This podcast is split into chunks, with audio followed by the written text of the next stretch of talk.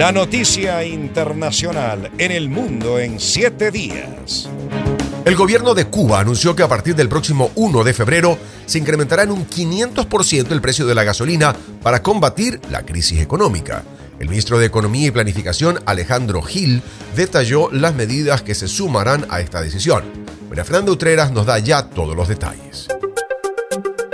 El drástico aumento en el precio del combustible en Cuba forma parte de un duro paquete de medidas anunciadas por el gobierno en un intento de frenar la grave escasez de combustible. Según el ministro de Finanzas y Precios, Vladimir Rejeiro, ahora el litro de gasolina regular subirá de 25 pesos cubanos a 132, es decir, un dólar coma 10 centavos, mientras que la gasolina especial aumentará de 30 a 156 pesos cubanos, lo que representa un dólar coma 65 centavos. Las autoridades también anunciaron que los turistas pagarán por el combustible en moneda extranjera. El gobierno cubano subsidia casi todos los bienes y servicios esenciales de la población y a fines de diciembre anunció que implementaría una serie de medidas para reducir el déficit fiscal en el marco de una profunda crisis económica. A esto se suma el incremento del 25% del precio de electricidad para los mayores consumidores en zonas residenciales y otra subida de costos del gas natural licuado a partir del 1 de marzo. El ministro de Finanzas Vladimir Rejeiro dijo que las nuevas medidas están encaminadas